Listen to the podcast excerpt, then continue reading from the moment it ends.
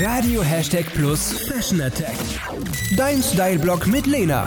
Worum geht's? Es ist Herbst, es ist kühler und wir kramen unsere warmen Jacken, Mäntel und Schals aus den hintersten Ecken unserer Kleiderschränke.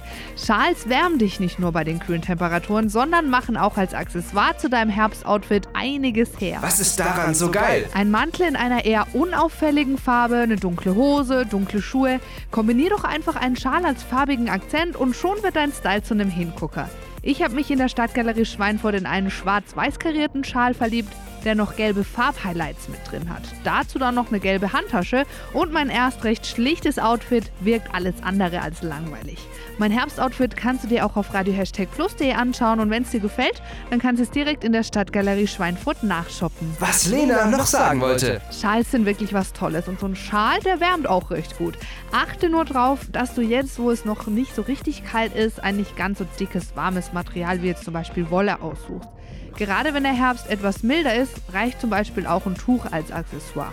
Am schönsten ist es, wenn sich die Farbe deines Tuchs oder Schals in einem der anderen Kleidungsstücke in deinem Outfit wiederfinden lässt. Hashtag Plus.